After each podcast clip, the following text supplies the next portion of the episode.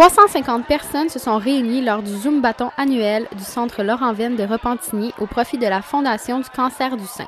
6100 dollars ont été amassés pour la cause grâce à la vente des billets. D'après l'organisatrice de l'événement et professeure de Zumba, Nicole Rodrigue, la promotion est essentielle pour amasser des dons.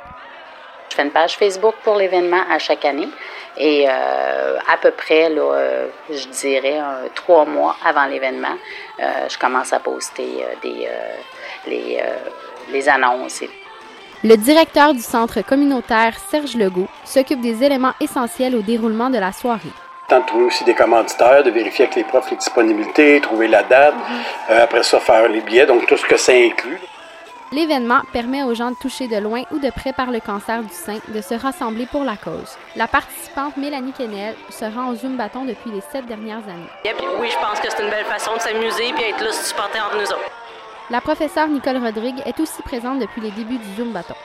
C'est une cause euh, qui me tient à cœur, évidemment, comme, euh, comme la plupart des femmes, parce que ça nous touche euh, majoritairement, nous les femmes. Hein. Une des instructeurs qui enseigne au centre avec moi a eu le diagnostic, donc ça vient justifier le pourquoi d'un tel Zoom bâton.